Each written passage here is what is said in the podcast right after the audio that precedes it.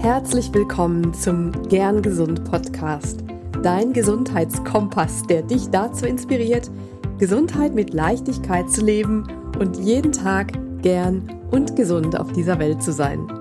Ich bin Dr. Lahn Göttinger und ich freue mich, dass du hier bist. Hallo, schön, dass du da bist und wieder reinhörst in den Gern Gesund Podcast. Heute wird es wieder um das Thema Darmgesundheit gehen, beziehungsweise um das Thema Mikrobiom und Ernährung. Das wurde in einer Umfrage als ja, interessantestes Thema gewertet äh, zum Thema Darmgesundheit. Aktuell läuft mein ähm, Darmkongress, mein Online-Darmkongress, den ich zusammen mit Medomio organisiert habe. Ich habe zum Darmkongress mit ganz vielen ExpertInnen gesprochen zum Thema Darmgesundheit und habe unglaublich viel dabei gelernt. Und wovon ich auch viel gelernt habe, war von Fragen, die von den Teilnehmern kamen in der Facebook-Gruppe oder auch per Mail. Und diese Fragen möchte ich unter anderem mit dir heute teilen. Und auch die Studien, die ich im Zusammenhang mit der Recherche zu diesen Fragen mir rausgesucht habe und durchgelesen habe, all das möchte ich heute in diese Folge packen, in das Magazin heute. Das Magazin besteht aus drei Teilen. Erst werde ich über die Studien sprechen, dann eben nochmal Bezug auf die Fragen nehmen und am Ende nochmal das Ganze ein bisschen zusammenzufassen mit praktischen Tipps für dich. Also, ich wünsche dir jetzt ganz viel Spaß mit dem Podcast Magazin. Ich wünsche dir gute Erkenntnisse und dass du auch wieder was für dich mitnehmen und umsetzen kannst.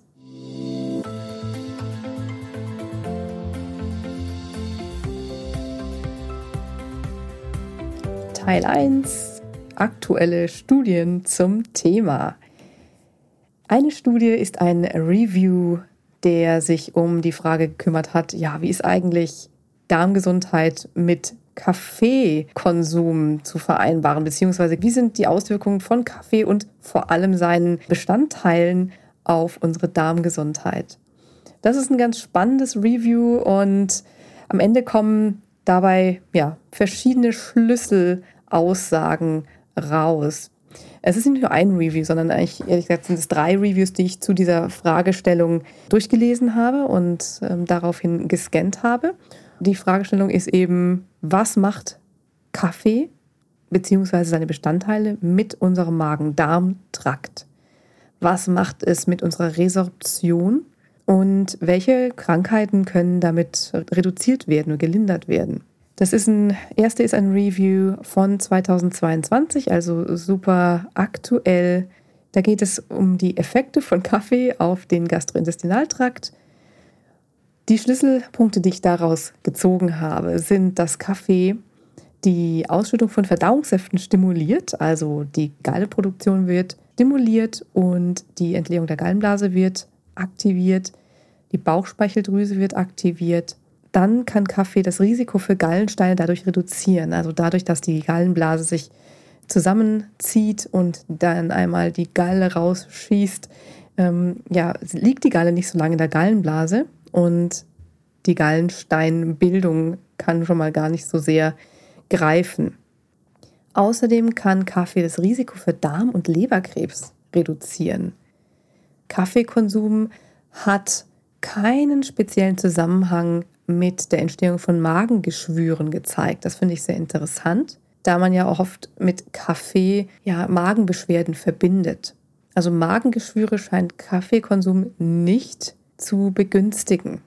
Anders ist es so ein bisschen bei Kaffee und Reflux, also wenn man Sodbrennen hat, wenn Magensäure in die Speiseröhre fließt. Dazu gibt es etwas widersprüchliche Studien. Teilweise hat Kaffee die Refluxerkrankung verstärkt, aber ganz oft hatte Kaffee keinen Effekt auf die Refluxerkrankung und selten hat er sogar eine Besserung der Refluxerkrankung gezeigt. Das war aber wirklich nur selten der Fall. Was man mal nachweisen konnte, ist, dass Kaffee den Druck im unteren Speiseröhrenschließmuskel, also im unteren Ösophagus-Sphinkter, dass der Druck dort vermindert wird und dadurch kann natürlich Reflux begünstigt werden, wenn noch andere Faktoren dazukommen, wie zum Beispiel viel Bauchfett. Ja, das oder eine bestimmte ähm, Lagerung, Haltung oder andere Dinge, die zusätzlich auch noch den Speiseröhrenschließmuskel etwas beeinträchtigen können. Also das kann alles Reflux verstärken.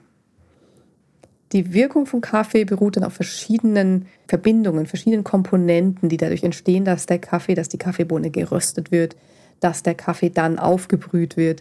Und da entstehen die verschiedenen Stoffe, die dafür verantwortlich gemacht werden, wie Kaffee wirkt. Ich möchte mal die wichtigsten Verbindungen aufzählen. Also das ist einmal Koffein natürlich und äh, seine Derivate, Abbauprodukte. Dann Polyphenole, sekundäre Pflanzenstoffe, Diterpene wie Carveol und Kaffeestol und Melanoidine. Diese Diterpene, die haben antioxidative, antientzündliche und antiproliferative Eigenschaften. Also da kommt eben das her, denn wird zugeschrieben, dass die eine ähm, Krebsentstehung zum Beispiel durch diese Eigenschaften verhindern oder vermindern können. Melanoidine sind ähm, Stoffe, die bei der Röstung entstehen durch den Maillard-Effekt. Da kommt die braune Farbe vom Kaffee her. Die scheinen auch antioxidative und antientzündliche Wirkung zu haben und auch direkt Bifidobakterienstämme zu unterstützen, also wirklich dann auch schon ins Mikrobiom einzugreifen. Dazu komme ich gleich nochmal. Was halt auch in Kaffee ist, ist Acrylamid. Acrylamid ist eine Verbindung, die dabei entsteht, wenn Zucker einer hohen Temperatur ausgesetzt wird. Acrylamid ist ja in sehr vielen Lebensmitteln vorhanden. Man kennt eben so die Pommes, einfach sehr hoch erhitzte, zuckerhaltige, kohlenhydrathaltige, stärkehaltige ähm, Produkte. Es ist allerdings so, es kommt immer ein bisschen darauf an, wie viel Acrylamid ist natürlich vorhanden. Man kann Acrylamid nicht komplett vermeiden in unserer Diät, in unserer Ernährungsform. Und Acrylamid im Kaffee wird auch als, als weniger schädlich tatsächlich eingestuft. Also gesamt betrachtet überwiegen die antikarzinogenen Eigenschaften, also die Eigenschaften gegen Krebs, überwiegen über die anderen Eigenschaften, die zum Beispiel das Acrylamid mitbringt. Zum Mikrobiom hatte ich ja eben schon gesagt, Melanoidine und aber auch Polyphenole, also alle diese sekundären Pflanzenstoffe und auch Ballaststoffe, die haben potenziell super tolle Auswirkungen auf unser Mikrobiom.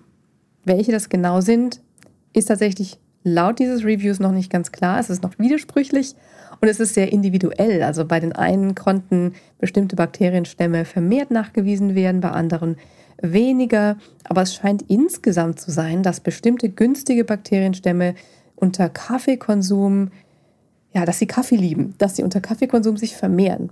Also es ist natürlich auch so, Kaffee und Ballaststoffe, wenn man jetzt den gemahlenen Kaffeesatz essen würde, da sind richtig viele gute Ballaststoffe zum Beispiel drin, aber die nehmen natürlich nicht zu uns. Das hat natürlich Potenzial, dass man daraus wiederum irgendwelche ja, Nahrungsmittel machen kann. Also da ist auf jeden Fall ähm, Potenzial da. Du kennst wahrscheinlich bei Kaffee, dass die Darmtätigkeit angeregt wird. Und diese Darmtätigkeit scheint vor allem im Dickdarm vermehrt zu sein. Und das ist anscheinend auch koffeinunabhängig. Das heißt, auch einen entkoffeinierten Kaffee kannst du trinken und trotzdem dieses Gefühl, dass du dann nach dem Kaffee sofort aufs Klo musst. Das kannst du damit trotzdem bekommen. Das ist am ehesten irgendwie hormonell vermittelt und das kommt recht bald nach dem Kaffeekonsum. Das fand ich super interessant. Und auch ähm, interessant zu bemerken, dass das nicht den Dünndarm zu betreffen scheint. Und das ist auch wichtig für die Beantwortung der Frage, die gleich in Teil 2 kommt. Also die Anregung der Darmtätigkeit ist vor allem im Dickdarm und nicht im Dünndarm. Oft ist auch die Frage da, stört Kaffeekonsum die Resorption von Nährstoffen? Es gibt dazu gar nicht so viele Studien tatsächlich, ähm, aber es gibt einige, die untersuchen, das ist aus den 80er Jahren auch, die untersuchen, dass ähm, die Calciumresorption, die Calciumaufnahme in unserem Körper durch Koffein gestört sein kann. Das scheint in erster Linie vor allem durch eine Hemmung der Aufnahme von Kalzium durch die Nieren erklärbar zu sein. Also, dass wir über die Niere mehr Kalzium verlieren, dass das gar nicht mal so sehr über den Darm passiert, sondern über die Kalziumrückresorption durch die Nieren, die da wohl durch Koffein nicht mehr so gut funktioniert. Also rauscht das Kalzium so ein bisschen raus durch viel Koffein, muss man sagen. Also da ist auch die Betonung auf viel. Eine moderate Zufuhr von maximal 400 Milligramm Koffein am Tag, das sind so, je nachdem, welcher Kaffee, sind das so zwei Espressi, zwei bis drei Espressi. Das scheint okay zu sein Wer ist davon natürlich am meisten betroffen? Das sind zum Beispiel Menschen, die Osteoporose-Gefahr haben, also die mit Kalzium, die sowieso Kalzium-Problem haben, die dann natürlich genau darauf schauen müssen, dass sie einen guten Kalziumstoffwechsel haben, damit sie keine Osteoporose bekommen. Das sind zum Beispiel Frauen nach den Wechseljahren, nach der Menopause. Und da ist auch wichtig, auf eine gute Kalziumzufuhr generell zu achten und den Kaffeekonsum eventuell zu begrenzen auf eben ein bis zwei Tassen am Tag, das in dem Zusammenhang aber wohl sicher erscheint. Also ganz spannend. Da ist natürlich auch die Dosierung ganz wichtig, aber kein generelles, generelles Verbot oder generelle ähm, Aussage dazu, dass Kaffee grundsätzlich die Calcium, ja, einen Kalziummangel macht, sondern es wird so eingeschätzt, dass bei moderatem Konsum und normaler Kalziumzufuhr, das ist auch nochmal ganz wichtig, kein Mangel zu erwarten ist. Wenn man schon einen Mangel hat, dann sollte man natürlich da auch hinschauen und ähm, dran denken, dass Kaffee das natürlich noch verstärken kann. Deswegen Kalziumzufuhr und Kaffee und ähm, dann bist du auf der sicheren Seite.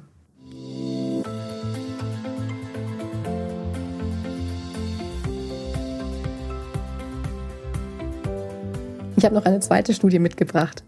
Und zwar geht es da um die Frage, ob Ernährung uns glücklich macht. Ganz hm, pauschal gesagt. Eigentlich war die genauere Fragestellung, ob unsere Ernährung eine Depression, eine bestehende Depression verbessern kann. Und da gibt es den tollen, das tolle Smiles Trial aus Australien, in der untersucht wurde, ob eben Menschen mit Depressionen eine Besserung der Symptome zeigen nach einer Änderung der Ernährung. Es ist natürlich immer so, ne, dann kann man natürlich sagen, klar, wenn man was ändert, wenn man neuen Input hat, dann kann einfach schon dieser Effekt eine Depression verbessern. Und um das auszumerzen, haben die in der Studie, wo knapp 60 Menschen teilgenommen haben, die in zwei Gruppen eingeteilt, randomisiert, also eine randomisierte, kontrollierte Studie und in der Gruppe ohne die Ernährungsumstellung haben die auch ein Gespräch bekommen. Also da wurde auch über Lifestyle-Changes gesprochen und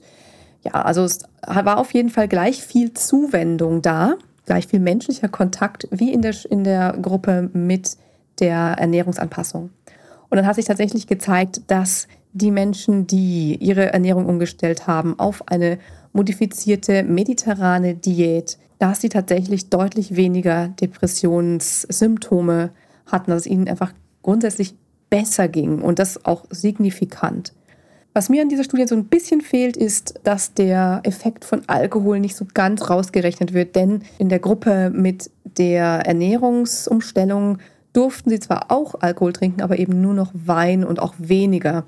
Und da wird nicht so ganz drauf eingegangen, wie viel wurde vorher an Alkohol getrunken und wie viel dann in diesem Ernährungsprotokoll Insofern fehlt mir da so ein bisschen das Differenzieren, aber ich finde es trotzdem eine tolle, ein tolles Ergebnis. Und auch wenn dort nicht explizit untersucht wurde, was die Auswirkungen auf das Mikrobiom waren, ist es doch eine tolle Studie dazu, was Ernährung ausmachen kann und was man mit Ernährung tatsächlich auch bewirken kann. Sicherlich ist da auch die ein oder andere Mikrobiomveränderung ähm, passiert, nur das wurde in dieser Studie natürlich nicht untersucht. Ich wollte sie trotzdem noch mit einbeziehen, weil ich einfach das Ergebnis so toll fand.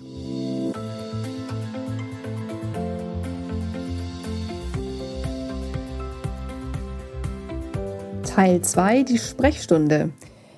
Zwei Fragen habe ich mitgebracht. Die erste Frage habe ich eigentlich schon ein bisschen beantwortet. Und zwar war die erste Frage, ähm, wie ist das mit Kaffeekonsum und der Darmgesundheit? Ähm, wird, der, wird die Aufnahme von Nährstoffen durch Kaffee vermindert, weil Kaffee den Darm so sehr anregt?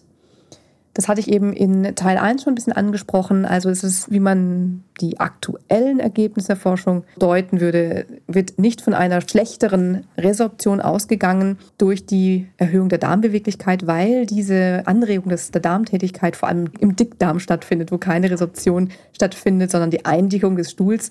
Und all die Aufnahme der Nährstoffe, die findet im Dünndarm statt und der scheint von, dieser, von diesem Effekt nicht so stark beeinträchtigt zu sein. Die zweite Frage bezieht sich auf Antibiotikatherapie. Was mache ich nach einer Antibiotika-Behandlung? Da ist es so, da kommt es natürlich immer ein bisschen drauf an, wie ist dein Darmmikrobiom vorher aufgestellt? Bist du schon so am Limit gewesen? Hast du vielleicht auch Darmerkrankungen? Dann kommt auch noch diese andere Erkrankung dazu, die mit Antibiotika behandelt werden musste. Dann ist man natürlich in einem, an einem Punkt, das kann dann wirklich herausfordernd werden und kann auch länger dauern. Es gibt ja eine Studie, die hat auch untersucht, wie lange es dauert, bis sich die Darmflora wieder erholt. Die meisten haben sich erholt, wenn auch mit ähm, einigen Einschränkungen. Das hat unter Umständen bis zu sechs Monaten gedauert. Bei manchen war es dann auch nach einem Jahr noch nicht so weit, dass es sich erholt hat. Also es lohnt sich da hinzugucken und es lohnt sich da auch nach einer Antibiotika-Behandlung wirklich für mehrere Wochen einen Fokus zu setzen auf eine darmgesunde Ernährungs- und Lebensweise. Sollte man da Probiotika einnehmen? Das ist tatsächlich auch sehr individuell. Das kann man wirklich nie so ganz pauschal sagen. Das kommt eben, wie gesagt, darauf an, wie war vorher das Darmmikrobiom aufgestellt. Wenn du wirklich starke Symptome hast nach einer Antibiotikatherapie, Durchfall, Bauchbeschwerden, dann würde ich das tatsächlich einmal untersuchen lassen. Ich würde eine Mikrobiomdiagnostik machen lassen, um zu schauen, ähm, was äh, sollte man da an ähm, Probiotika geben. Wenn du nur ja, eine leicht, leichte Durchfälle hast nach einer Antibiotikatherapie, dann kann es eben hilfreich sein, Lactobacillus rhamnosus oder auch Saccharomyces einzunehmen, das hat die besten Effekte gezeigt auf den Ausgleich einer gestörten Darmflora. Und wenn das nicht hilft, dann nochmal ähm, genauer nachschauen über eine Mikrobiomdiagnostik. Es gibt noch andere Präparate, sage ich sag mal so, die schaden sicherlich nicht, sofern du keine Gegenanzeigen gegenüber Probiotika hast. Das heißt, wenn du keine Immunsuppressiva nimmst oder eine sonstige Immunerkrankung ähm, hast, ich meine nicht Autoimmunerkrankung, sondern eine Erkrankung hast, wo dein Immunsystem sehr, sehr schwach ist oder irgendwelche bestimmten Allergien hast, also dann sollte man natürlich vorsichtig sein, um einfach so ein, Probiotikum einzunehmen. Was auf jeden Fall aber wichtig ist, ist Präbiotika. Also wirklich deinen Darmbakterien Futter geben, gutes Futter geben, gutes Futter, was sie mögen. Und darauf gehe ich gleich in den Tipps nochmal näher drauf ein eine Darmreinigung oder Abführmittel oder dergleichen nehmen. Das würde ich dir nicht unbedingt raten in dem Zusammenhang. Wenn du damit gute Erfahrungen gemacht hast, dann mach es aber wirklich vorsichtig. Du möchtest nicht damit noch deinen Darm weiter zusetzen.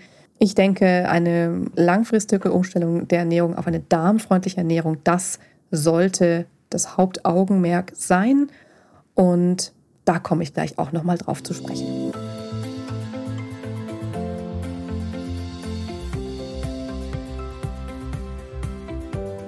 Ja, und was sind jetzt die Do's und Don'ts für dein Darmmikrobiom bezogen auf deine Ernährung?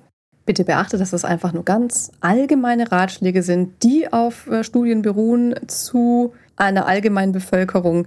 Das heißt, wenn du spezifische Unverträglichkeiten hast, dann natürlich würdest du das so für dich anpassen, dass es für dich auch hinhaut grundsätzlich ähm, sind so die ja ganz groben Richtlinien so, dass ich fange mal mit den Don'ts an. Also was ist für deine für dein Darmmikrobiom wirklich nicht gut? Das ist einmal zu viel Alkohol. Das heißt ganz grob gesagt laut Studien nicht mehr als ja zwei ähm, Standarddrinks die Woche idealerweise. Es gibt andere, die sagen ein Drink am Tag, aber für deine Darmgesundheit würde ich nicht mehr als zwei Standarddrinks die Woche ein nehmen. Dann Don'ts sind ganz groß ultra hochverarbeitete Nahrungsmittel. Also das ist wirklich ein Riesenthema, wo wir, glaube ich, viel, viel, viel Nachholbedarf haben, weil wir einfach so viele hochverarbeitete Nahrungsmittel mittlerweile haben in ähm, unseren Regalen und das schon so gewohnt sind, fast, dass es zu unserer normalen Ernährung gehört. Das heißt, all diese Füllstoffe, Konservierungsstoffe, Farbstoffe, Aromastoffe etc., die scheinen tatsächlich unserer Darmgesundheit stark zuzusetzen, unserem Mikrobiom stark zuzusetzen und haben auch kürzlich in einer Studie gezeigt, dass die mit einem erhöhten Diabetesrisiko vergesellschaftet sind. Und es wurde sogar eingeschätzt, dass es womöglich eine noch größere Rolle spielt als, als Fett oder Zucker ja, das finde ich doch sehr, sehr augenöffnend. Da wird noch, denke ich, viel mehr geforscht werden. Also halte ich so gut es geht von ultra hochverarbeiteten Nahrungsmitteln fern. Dann das nächste, eben schon erwähnt, Zucker. Zucker ist einfach also in Form von raffinierten, zugesetzten Industriezucker, was, was unsere Darmflora nicht mag, beziehungsweise sie mag äh, das, aber nur die Bakterien, die für unser Mikrobiom nicht so günstig sind. Also es gibt Bakterien, die mögen Zucker, die lieben Zucker und auch Candida zum Beispiel liebt Zucker. Und wenn du all diese Bakterien so sehr anfütterst mit einem hohen Zuckerkonsum, dann hat dein Mikrobiom entsprechend eine Schieflage in die Richtung dieser ungünstigen Bakterien. Und durch Zuckerreduktion kannst du das Blatt wenden. Ähm, Zucker in Früchten völlig okay. Das kommt immer darauf an, was ist das für ein Zucker, in welchem Kontext ist der Zucker quasi eingebaut. Wenn da eben die, die sekundären Pflanzenstoffe dabei sind, die Ballaststoffe dabei sind, etc., wird Zucker ganz anders verstoffwechselt. Und da macht ihr keinen großen Kopf. Ähm, streiche nicht irgendwie alles Obst von deinem Ernährungsplan, sondern iss Obst, iss Gemüse, auch wenn in Tomaten Zucker ist. Wenn du Tomaten eben gut verträgst und magst, dann iss auf jeden Fall Tomaten. Mach dir nicht wegen der Banane verrückt. Also Obst ist okay. Es geht einfach darum, nicht so viel Zucker ähm, in Süßigkeiten eben zu essen. Oder ja, wenn du was backst mit Kuchen, dann kannst du auch schauen, ob du das anders weniger süßen kannst zum Beispiel. Und vor allem, und da komme ich auch nochmal zu den ultra hochverarbeiteten Nahrungsmitteln, zuckerhaltige Getränke. Also Softdrinks mit Zucker, vor allem auch Fructose. Also da auch schauen, dass das einfach ja, auf deinem Speiseplan möglichst selten bis nie draufsteht. Und damit tust du deinem Darmmikrobiom auf jeden Fall was Gutes. So, dann reicht es erstmal mit den Don'ts. Wie gesagt, mir geht es auch nicht um Verbote, sondern wirklich zu schauen, was hat wie viel Gewicht auf deinem Speiseplan, was kommt wie oft vor. Schau, vielleicht machst du auch sogar mal ein kleines Ernährungsprotokoll, trackst das Ganze, um dir mal selber vor Augen zu halten, was du so isst über den Tag ich finde das manchmal doch recht erstaunlich, was da so zusammenkommt. Und mach dir aber auch nicht fertig, wenn du zwischendurch mal was isst, wo du denkst, oh, das ist jetzt irgendwie ein Gewohnheitsding, oh, das möchte ich jetzt irgendwie gerne essen, sei es die Packung Chips oder eben die Tafel Schokolade. Und da, ich spreche nicht natürlich von der ganzen Tafel Schokolade, von der ganzen Packung Chips, aber mach dir ja echt keinen, keinen großen Kopf, wenn das mal in deiner äh, Ernährung vorkommt, sondern schau vielleicht eben, wie kannst du mit Einschluss von anderen Nahrungsmitteln, das vielleicht so nach und nach verdrängen. Ich finde es immer schwierig zu sagen, okay, ab jetzt esse ich das und das nicht mehr. Dann ist mein Kopf komplett darauf fokussiert, irgendwas wegzulassen. Und das funktioniert psychologisch oft einfach nicht so gut, sondern ich versuche in die Richtung zu gehen, zu schauen, was möchte ich stattdessen oder was möchte ich zusätzlich noch, um dem anderen vielleicht gar nicht mehr so viel Raum zu geben. Ganz konkret, wenn du wirklich eine eine wirklich ausgewogene, ballaststoffreiche, bunte, vielfältige Ernährung hast, dann wirst du automatisch schon gar nicht mehr so viel an die Dinge denken, die du loswerden möchtest, also an die quasi ungesunden Dinge. Die werden einfach weniger wichtig. Und das ist mein Tipp. Also schließe mehr ein, lasse nicht zu viel aus, mehr Einschluss. Und jetzt komme ich einmal zu den Do's. Was ist super für dein Darmmikrobiom. Was darf in deinem äh, Speiseplan noch mehr Platz finden? Dazu gehören eben sämtliche Art von Ballaststoffen. Ballaststoffe sind so das Ding in der modernen, gesunden Ernährung. Die Studien häufen sich dazu, dass Ballaststoffe wirklich das A und O sind für unser Mikrobiom, für Prävention sämtlicher ähm, Stoffwechselkrankheiten. Da kann man im Prinzip nicht zu viel von essen. es kommt ein bisschen darauf an, welche Ballaststoffe du verträgst natürlich. Ballaststoffe sind in Hülsenfrüchten, Ballaststoffe sind in Getreide, in Vollkorngetreide, Ballaststoffe, Gemüse, Obst, Ballaststoffe sind in Nüssen. Also das ist wirklich in ganz, ganz, ganz vielen tollen ähm, pflanzlichen Lebensmitteln sind Ballaststoffe. Und da möchte ich nochmal auf diese 30 in der Woche zurückkommen. 30 pflanzliche Nahrungsmittel in der Woche zu essen. Verschiedene, wohlgemerkt. Das ist so eine kleine Herausforderung. Aber wenn du mal hinguckst, was da alles dazugehört, dann ist es schon auch gar nicht mehr so schwierig. Es ist einfach wirklich auch eine Gewohnheitssache. Also ich gebe dir einen Tipp, das alles mal aufzuschreiben. Welche, welche ähm, pflanzlichen Lebensmittel magst du sehr gern? Dann vielleicht, welche würdest du mal gerne ausprobieren? Also sei das jetzt zum Beispiel so ein bisschen mehr, mehr Linsen zu essen oder äh, Hanfsamen oder vielleicht auch zusätzlich nochmal Akazienfaser. Ähm, das ist jetzt kein wirkliches Lebensmittel, sondern eher ein Nahrungsergänzungsmittel. Wo kriegst du deine pflanzlichen Lebensmittel her? Und damit machst du auf jeden Fall schon mal alles, alles richtig für deinen Darm, wenn du diese 30 verschiedenen Pflanzen in der Woche mit einbeziehst. Auch ein großes Thema Fermente. Fermentierte Lebensmittel mit lebenden Bakterien. Und Fermente sind gerade echt hip in der Ernährung, wobei es natürlich eine wirklich uralte Methode ist, um Lebensmittel haltbar zu machen. Die bei der Fermentation entstehenden Bakterien sind wirklich im Prinzip natürliche Probiotika. Und da würde ich dir empfehlen, auch jeden Tag, wenn es geht, ein entsprechendes Lebensmittel mit einzubeziehen. Was gehört dazu? Zum Beispiel Joghurt, Skir, Kefir, Wasserkefir, kann man auch super selber machen, Sauerkraut, Kimchi, Sauerteigbrot. Also da gibt es wirklich ganz viele auch nicht exotische Lebensmittel, die fermentiert sind. Also schau dich da mal um. Wichtig ist, dass das frische Sachen sind. Da am besten mal im Bioladen oder auf dem Markt nachgucken oder eben auch selber machen. Wie ist es mit Fleisch, ähm, Milchprodukten, Eier? Die dürfen allen Platz haben in einer darmgesunden Ernährung. Absolut. Da gibt es höchstens eben Einschränkungen, wenn du sagst, aus ethischen Gründen möchtest du was nicht essen oder du hast irgendwie Unverträglichkeiten. Ansonsten sind, sagen wir mal, moderate Mengen von den tierischen Proteinen auf jeden Fall wichtig auch, weil wir die Aminosäuren, die Proteine ja auch brauchen und die auch anders aufgenommen werden als die pflanzlichen. Das heißt, wenn du dich rein pflanzlich ernährst, dann musst du ein bisschen genauer schauen, wie viel du von ähm, pflanzlichen Proteinen auch zu dir nimmst. Das ist auch möglich, absolut. Aber es bedarf halt etwas mehr Wissen, etwas mehr Augenmerk darauf, dass du auch wirklich auf deine Proteine kommst in deiner Ernährung. Ansonsten kannst du da wirklich die Empfehlungen beherzigen, dass eben rotes Fleisch ein bis zweimal in der Woche, helles Fleisch ein bis dreimal in der Woche, Fisch zweimal in der Woche, Eier sechsmal in der Woche. Ansonsten an Milchprodukten, je nach Verträglichkeit. Ich bin ja großer Fan von fermentierten Milchprodukten.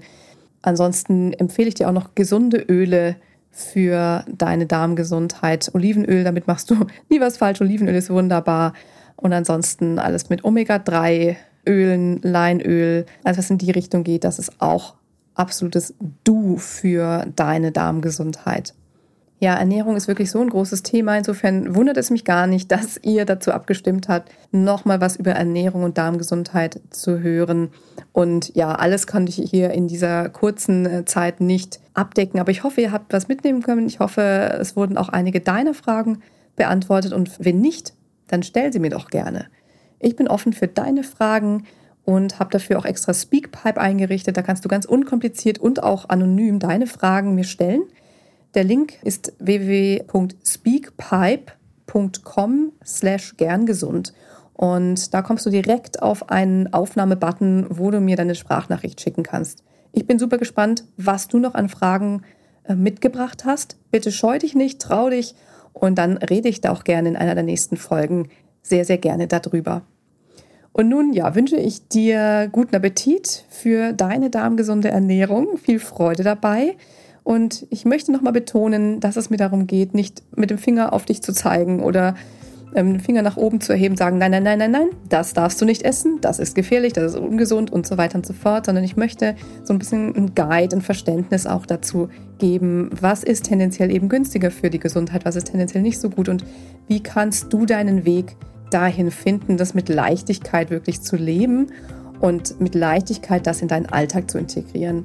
Und wenn du nicht so richtig weißt, wie, ich unterstütze auch ähm, dich direkt dabei. Du kannst gerne mit mir arbeiten, du kannst gerne deinen ähm, Termin mit mir buchen. Wir sprechen erstmal kostenlos darüber und unverbindlich, ja, was wir da tun können. Und dann machen wir einen Plan, wie es für dich weitergehen kann. Ich begleite dich in deinen Ernährungsfragen, ich begleite dich in deinen Gesundheitsfragen und ich begleite dich vor allem dabei, das wirklich, wirklich zu etablieren in deinem Leben, denn das ist so das Wichtigste. Nicht nur das Wissen darüber und die Theorie, sondern wirklich die Umsetzung und die Gewohnheiten, die damit einhergehen. Also dafür bin ich da und ich freue mich, wenn wir zusammenkommen. Ansonsten freue ich mich über jedes Mal, wenn du hier in den Gern Gesund Podcast reinhörst. Schön, dass du da bist. Schön, dass es dich gibt. Bleib gern gesund bis zur nächsten Folge. Deine Lahn.